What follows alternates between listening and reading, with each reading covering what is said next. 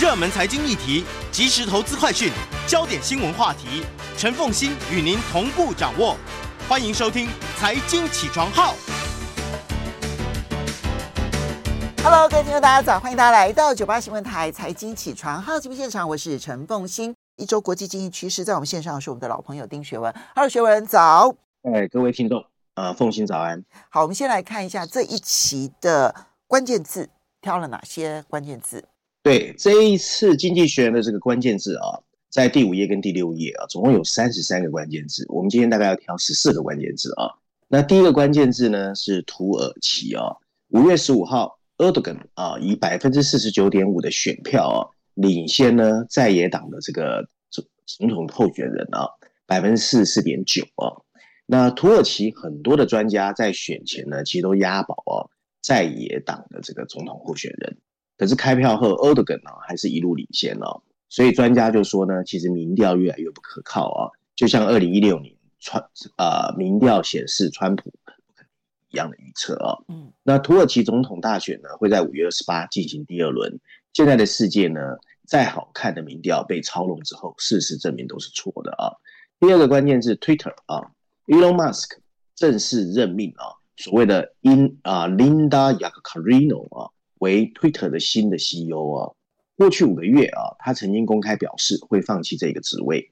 Musk 在去年十月接管了 Twitter，啊，Yak Carino 呢，主要来自媒体界啊，NBC 的 Universal 啊，那在那里呢，他是负责广告业务的啊。那 Musk 也表示呢，呃，这个新的 CEO 会专注在日常营运啊，同时关注产品开发，努力把 Twitter 这个社群平台转为一个。涵盖一切功能的超级 APP 啊，Super APP，名字就叫 X 啊。那 X 这个我们之前提。第三个关键字人工智慧哦，ChatGPT 聊天机器人背后的 OpenAI 的 CEO 正式呼吁，对快速发展的生成式人工智慧应该进行更严格的监管，例如强制披露人工智慧生成的影像。ChatGPT 的创始人哦，他的名字叫 Sam Altman 啊，他告诉美国的参议院呢。如果这项科技真的出了问题，就会带来很大的影响，并指出它在二零二四年选举中的应用潜力非常大。有一些参议员确实想知道，现在的人工智慧监管规则会不会到最后反而巩固了那些科技巨头的主导地位。第四个关键是阿俊啊，台湾翻译叫安静啊。美国联邦委员会啊提起诉讼，阻止阿俊以两百八十亿美元收购地平线治疗公司。这是 FTC 最近对药品合并的第一次挑战了，也是反对。这个公司表示呢，这个产业合并最近产业合并非常活跃，它的诉讼是一个讯号，表明它不会容忍巩固垄断的合并。另外呢，欧盟还批准了 Microsoft 对动视暴雪的收购，这跟美国和英国的反垄断机制啊、希望阻止这类的交易形成了鲜明对比。第五个关键字啊，沙乌地阿拉伯的 Aramco 啊，据报道。沙乌地阿拉伯的 Aramco 计划再次 IPO。二零一九年，Aramco 只大概百分之一点五的这个 IPO 市股哦，就募集了两百五十六亿美元，是有史以来 IPO 募集资金最多的一次。这一次第二次发行的规模啊，据称应该也差不多。第六个关键字呢，中国复苏哦。中国从疫情隔离封锁中的复苏哦，可能比我们想象都要来得脆弱哦，或者是微弱哦。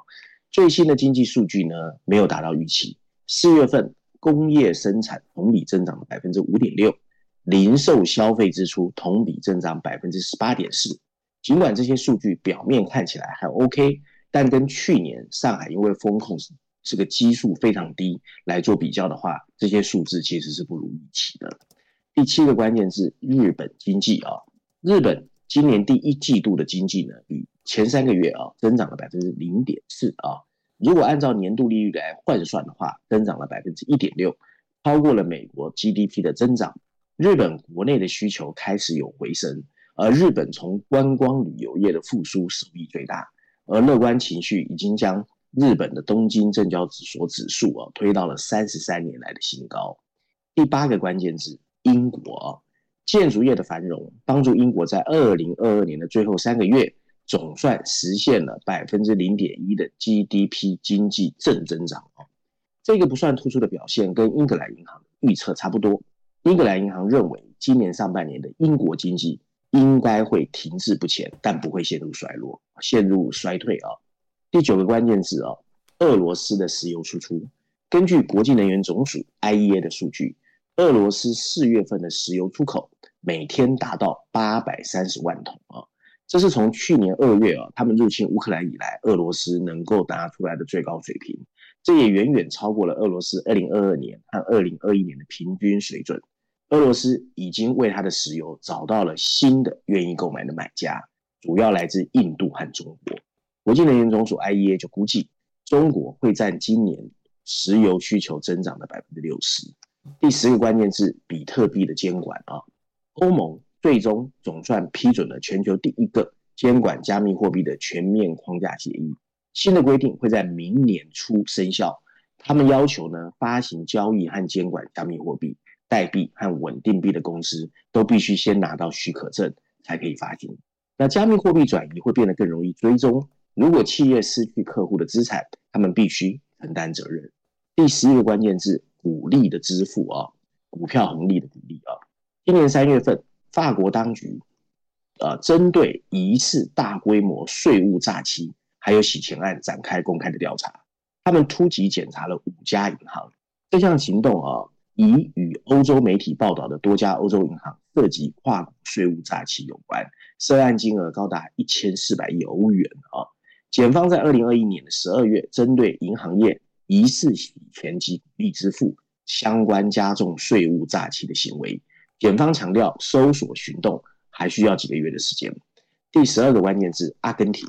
五月十二号，继阿根廷国家统计局啊，INDEC。公布四月份单月份的通货膨胀率高达百分之八点四之后，阿根廷的央行在十五号宣布，会把具体指标啊具有指标意义的二十八天流动性票据基准利率提高六百个基准点，从百分之九十一调升到百分之九十七。为了对抗通货膨胀，阿根廷政府正准备宣布后续啊一系列的措施。那法新社报这个报道哦。这是阿根廷央行在不到一个月内的第二次升息。第十三个关键字哦，是一家公司的名字，Vice Media 哦，这是一家很有名的新创媒体。五月十五号，这一家曾经被称为“次文化圣经”或者是新媒体成功典范的媒网媒网络媒体哦，Vice Media 宣布破产。他们为了是推动后续的出售计划。Vice Media 在二零一七年啊，移动互联网最巅峰的时候，市值曾经超越。传统媒体《纽约时报》达到了五十七亿美元，大概是新台币一千七百五十七亿元新台币哦。可是呢，随着新闻、娱乐和科技部门的广告收入的下降，Vice Media 开始裁员，而且关闭某些部门。今天最后一个关键字哦，是不应该奉新说的巴菲特哦。五月十六号，根据最新的申报文件，股神巴菲特旗下的投资公司伯克夏已经出清了对台积电 ADR 的所有持股。伯克夏去年第四季就已经开始大幅减持台积电了。巴菲特公开表示，台积电是一个了不起的公司，不过它所处地点受到台海危机的影响，令人担忧。伯克夏公司去年第三季开始买进价值逾四十亿美元的 TSMC ADR，但第四季开始大幅减持百分之八十六，现在已经全数清光了。好，这里面当巴菲特新闻，我们这边台湾其实都已经很清楚、很知道了。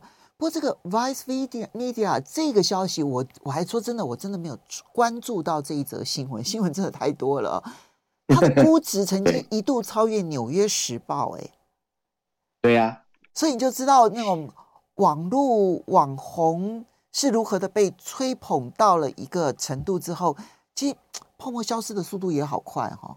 对，凤欣，你知道我有投一些独角兽吗？嗯，我觉得哈，最近两三年啊，这些四十多岁独角兽的新创的 CEO，最少我看到他们了，都是一个头两个大，满脸皱纹。因为哈，现在开始追求获利，就是投资人开始要求获利，而且他们都逐渐 IPO 了。所以其实现在的日子跟以前的日子不一样。以前的日子啊，这些新创的 CEO 只要做两个事：第一个说故事募资啊，第二个显示自己过去呢漂亮的学历或者创业的故事。可现在不是。你必须拿出成绩单，所以他们的日子都很苦啊。Oh. 然后实际上的数字赚钱其实是不容易，因为现在有经济衰退的影响。OK，因为这一家公司基本上还是很有名的一家公司啊，这只是作为一个代表性的一个、嗯、一个一个项目而已。另外，对，嗯，沙美石油公司要二次上市，现在确定了吗？它地点会在哪里呢？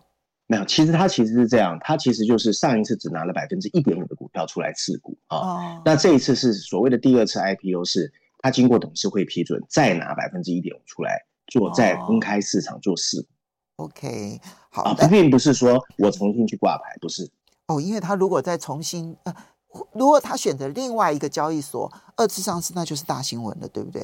对对对对对，没错。好，不过刚刚讲到那个，就连 Open AI 的创办人 Altman 他都希望能够有一个对于人工智慧，现在生成式人工智慧的一个比较深入的、好好的监管。我也很担心，我最担心的就是他这里面所提到的深伪，就是就是你看到的那个影片，其实通通都是假的。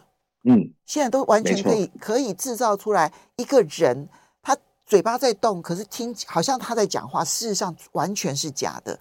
我觉得现在在网络上这件事情恐怕问题会越来越严重。我们稍微休息一下，等一下回来我们来看《经济学人》这一期的 Cover Story 谈的是拜登。马上回来，欢迎大家回到九八新闻台财经起床号节目现场，我是陈凤欣，在我们现场是我们的老朋友丁学文，也非常欢迎 YouTube 的朋友们一起来收看直播。好，一周国际经济趋势，我们来看《经济学人》这一期的 Cover Story 谈的是拜登。对，其实这一次的经济学人的封面故事哦，其实凤馨第一眼看到会跟你的反应一样，以为谈的是美国经济或美国政治或者拜登，不是，它其实是呼应你该在节目前在讲的，就是美国最近它的口口齿气哦，还有痛开始放软。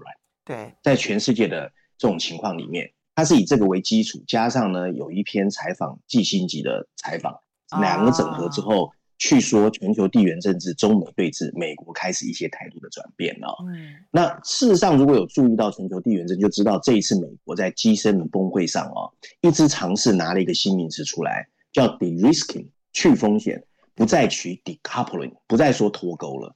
他觉得未来是去风险，不是脱钩啊，已经开始在放软。那你在封面设计上会看到呢，米白色的封底前面啊，经济学人确实放上了一个涂了美国。的消防栓，可是他在暗示的是，美国现在正尝试在全世界要降低美中剑拔弩张的状况。然后上面有两排黑色字体，大字写的是美国到底应该怎么去领导全球，小字写的是拜登的新政策和他的缺点哦。所以经济学人不赞成哦，他觉得这个政策充满了瑕疵 啊、哦。那经济学人这一次是基于来自季辛吉，他们花了八天时间的一个采访。还用了序论第一篇第九页、十七页的 briefing 专文，美国板块第一篇第二十七、二十九页，还有五十一页哦，有个国际板块谈欧洲的哦，来解析现在全球地缘政治，所有人在对中国的态度哦，跟一些合纵连横。文章一开始提及哦，你回头看二十世纪的四十年代还有五十年代初哦，美国在战争的混乱中建立了一个全球的新秩序，这个秩序维持了超级大国之间的和平。而且支撑了过过去数十年的全球经济的增长，更成功让数十亿人脱贫。如今，这个固有秩序开始瓦解。美国国内呢，那个充满毒素的党派偏见，更是侵蚀了所有人对美国政府的信心。二零零七年到二零零九年金融危机摧毁了人们对美国治理的信心。美国在伊拉克和阿富汗的仓皇逃离，更是让美国满口的民主价值充满讽刺。今天。大多数国家开始消极抵制美国对俄罗斯实施制裁的呼吁，中国的崛起更是让美国政客对地缘政治采取更自私、更加零和的态度。好不容易送走了川普，但二零二一年入主白宫的拜登进一步制定了一波接着一波的新战略，在压制中国。不过，美国国家安全顾问 Jack Sullivan 最近对拜登的主张开始推动一种新的阐述。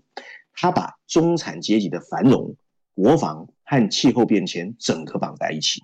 他否认西方世界有所谓的华盛顿共识，并呼吁各国政府应该在社会中发挥更强而有力的作用，特别是在国家安全这个层面。这意味着啊，更加强势的产业政策其实不会停止，巨额补贴也会持续对半导体和绿色能源投资挹注，出口管制的小院高墙也不会放松。敏感科技更不可能落入中国的手中。不过，同时间，我们也可以看见，美国政府正在试图软化过去强硬的言论。他不再谈及和中国经济的脱钩，而是提出了一个新名词，叫 “de-risking” 去风险啊。他希望在气候变迁、非洲债务，甚至跟乌克兰战争这个议题上面，和中国能够达成共识。五月十号和五月十一号，Sullivan 跟中国进行了八个小时的接触跟开会，这是过去几个月以来中美双方高层的第一次接触。美国的想法呢，其实昭然若揭，国家干预和保护主义需要搭配着工业发展，一方面还得帮助中产阶级，并为民粹主义降温。美国跟全球安全当然重要，而且美国不会轻言放弃全球的领导地位。也就是说，和中国的关系会以战略的角度重新制定管理的方向。作为防范措施，美国也会继续在军事力量投入大量的资金，来阻挡中国的可能侵略。所有这些新立论到底行不行得通？经济学人认为，在经历了川普时代的混乱之后，拜登对外交开始软化，当然值得欢迎。他很可能会在 G7 峰会上持续推出以上的论点。他说的对，美国的外交政策必须应对新的挑战，从中国的胁迫到气候变化。可是经济学人强调啊，跟1945年以后的秩序相比，拜登政策其实充满矛盾。他对美国问题的诊断过于悲观，他提出的处方会让美国变得更加的脆弱。先从经济层面来看，尽管许多人相信美国的经济实力没有下降。因为到今天为止，它仍然拥有全球百分之四的 population 人口，而且创造了全球百分之二十五的 output 的产出。这个比例呢，从一九八零年以来没有什么太大变化。中国的经济规模确实不容易马上立刻超越中超越美国。虽然拜登强调社会安全网是正确的，但他这种由国家主导却充满狭隘的经济愿景，最终可能反而会削弱美国人自己的生活水平，还有全球的影响力。拜登提出的新说法，尝试稳定跟专制政权的关系。在这项任务中，他受到了另外一个缺陷的阻碍，那就是他混淆了政策合理性和所谓的“美国优先”之间的扭曲。Sullivan 希望把出口管制跟贸易合作结合起来，把军备竞赛跟跨国共识结合起来。不过，中国领导人的心里咬定，这个战略就是为了压制中国。如果出口管制没有像现在这样扩大，如果川普时代的关税还没有到位，如果美国政客不是一直在中国问题上互相指责，美国现在要改弦易辙可能会比较容易一点点。中美之间缺乏贸易协定，让所有一切都很困难。就算不谈人工智慧，美国和中国在核子军备控制系统上都没有共识。到二零三五年，据估计啊，中国的核武库啊会增加比现在多四倍。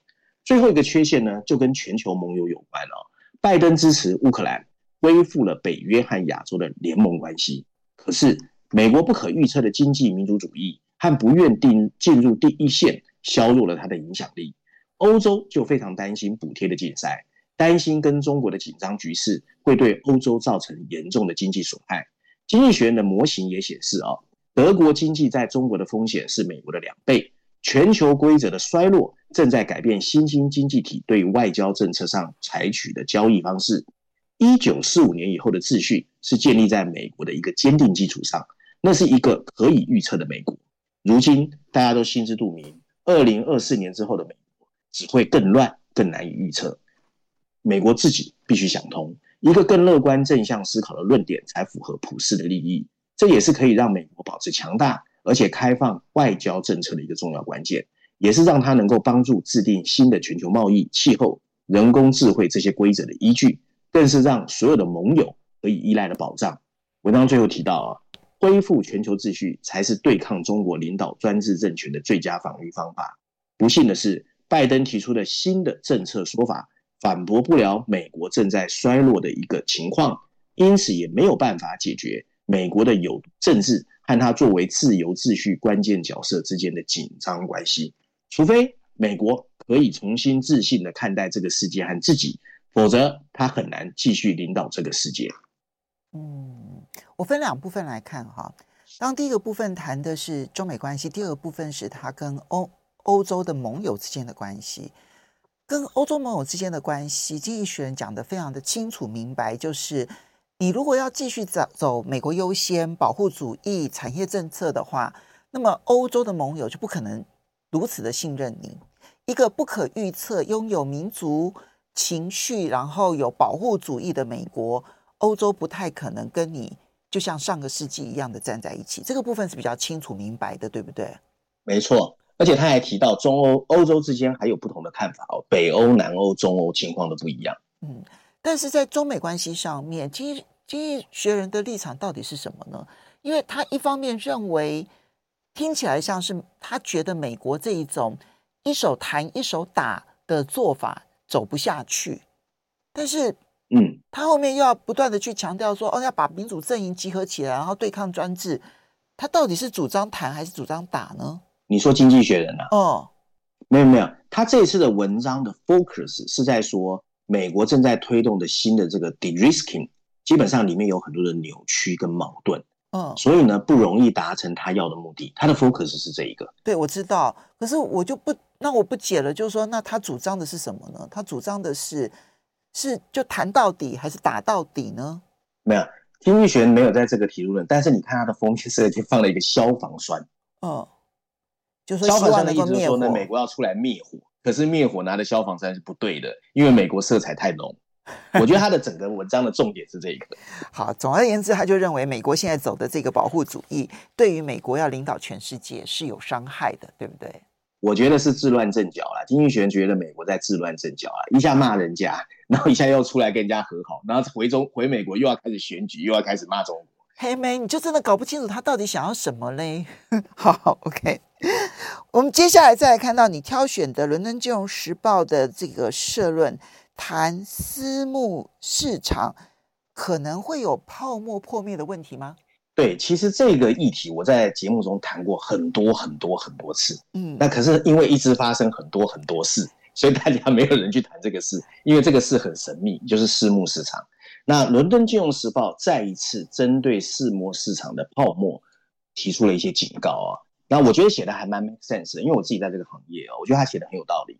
他的标题写的是。私募市场的泡沫到底会继续丝丝的存在？丝丝就是那种慢慢破掉的那种感觉，还是一下子破掉？然后补充标题写的是更高的利率正在让这个另类投资面临考验。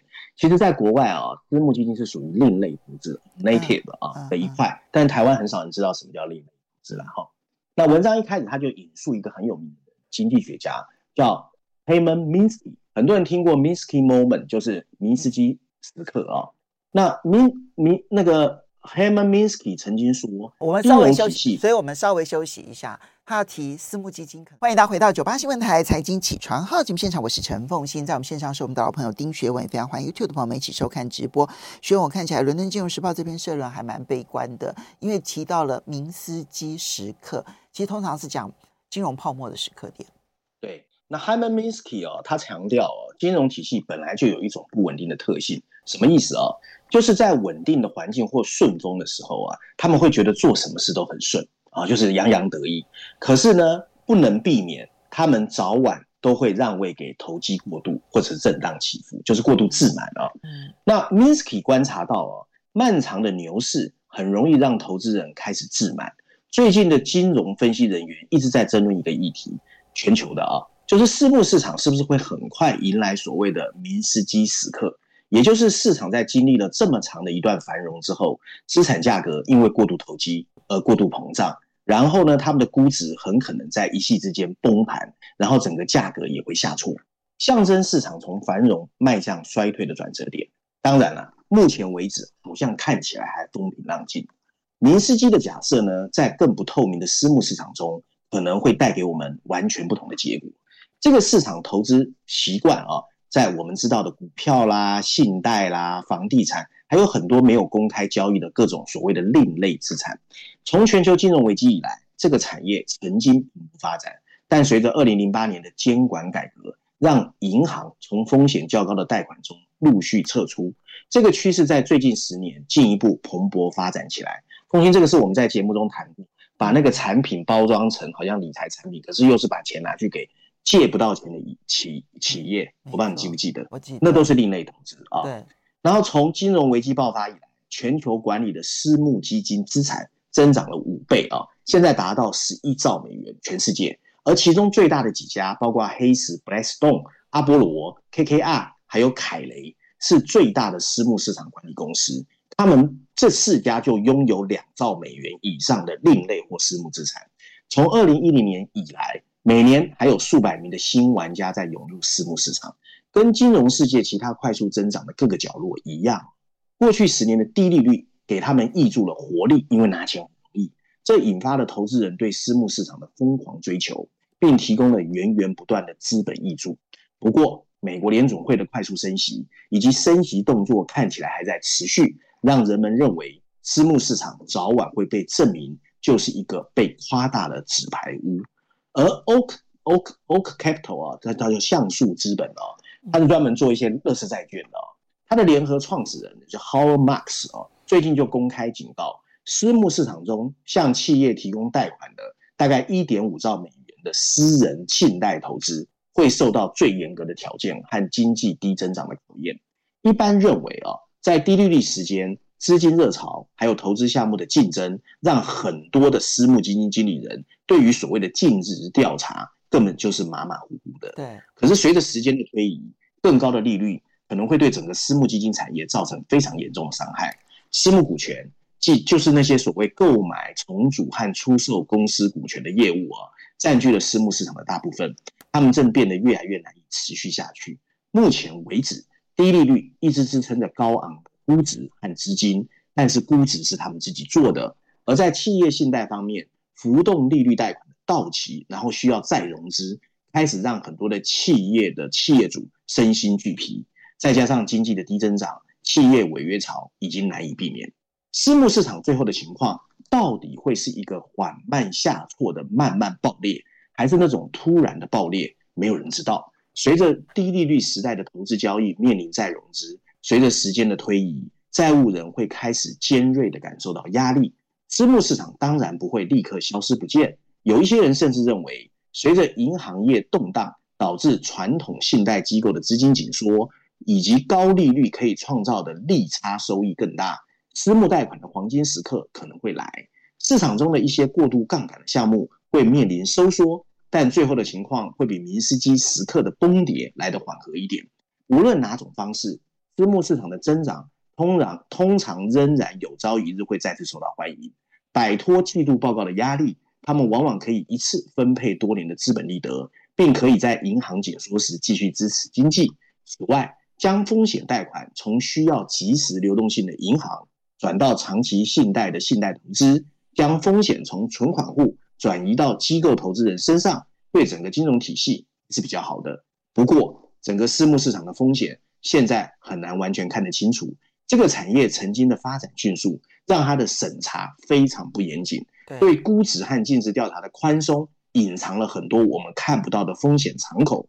现在还不清楚这个产业跟其他市场或银行的彼此关联，而且散户投资人兴趣的增长。意味着承担风险的已经不是只是有钱的机构投资人，我们应该欢迎努力改善对这个产业的系统性风险的监管，并更好的协助投资人的评估。最近几个月发生的啊，可能台湾比较少报道，英国养老金市场的爆破财务问题，矽谷银行的商业模式暴雷，以及银行资产负债表的利率风险，在爆发之前，背后的风险我们还算看得到，但如果私募市场的泡沫真的爆裂了，虽然嘶嘶声的挤压只会让它慢慢的痛苦，但进一步让它的价值更加公平，才对全球的投资人有利。哎，真的要开始注意这个市场，因为这个市场真的没有人知道到底情况如何。因为私募基金嘛，监管是非常非常非常轻的，所以几乎没有监管，啊、所以没有人知道里面到底情况是如何。所以，凤君，你知道那个台湾的金控？尽管会有规定，它一部分的比例要投私募或者创投。哦。然后前阵子细谷银行不是也有金控宣布它有曝险？你有没有注意？只是新闻很小。哦，OK OK，好。不过我们最后来看一下，你要谈全球支付的影响，还是要谈企业债务呢？都很重要。这两篇都很好的。嗯，我们你选好了，谈企业债务好不好？我觉得压力有点大。OK OK。那企业债务这一篇啊，其实很有意思哦。它基本上呢是在告诉我们，全球的企业现在其实压力非常非常的大啊。那在这商业板块第一篇第五四页，因为剩四分钟，我用最 summary 的方式跟大家讲 no, no, no, no, 我们只剩一分钟了。剩一分钟，它主要就是说企业主其实跟刚才那一篇有关，就企业主高利率的痛苦还没有来，随着进入二零啊二三年，就是说开始升息一年半十八个月之后，所有企业主会开始发现他的资本利得或者资本扩张都不能那么大，然后裁员的压力会越来越大，所以企业主的痛苦在二零二三年底到二零二四年的上半年才会开始痛苦的折磨他们。为什么企业债既然已经借了这么多，那现在高利率还没有影响到他们呢？因为通常有十八个月的 delay，因为呢早期会有约定，你比如说我的利率固定是什么，那到什么时候开始浮动利率，所以我要再融资。所以如果我们用去，那所以我们如果用去年三月，其实简单来说，就是台湾很多的科技业哦，嗯、看起来很好，可是它的借贷都很大的。OK。所以代工厂是借钱来盖的。所以如果我们把那个开始升息的时间也是去年三月来看的话，可能要开始反应的话，也许从今年九月才会开始比较具体的反应出来喽。没错。好，所以就是我们必须要注意到的下一个风险，它不是立刻反映出来，但是未来的反应。啊，非常谢谢学文，也非常谢谢大家。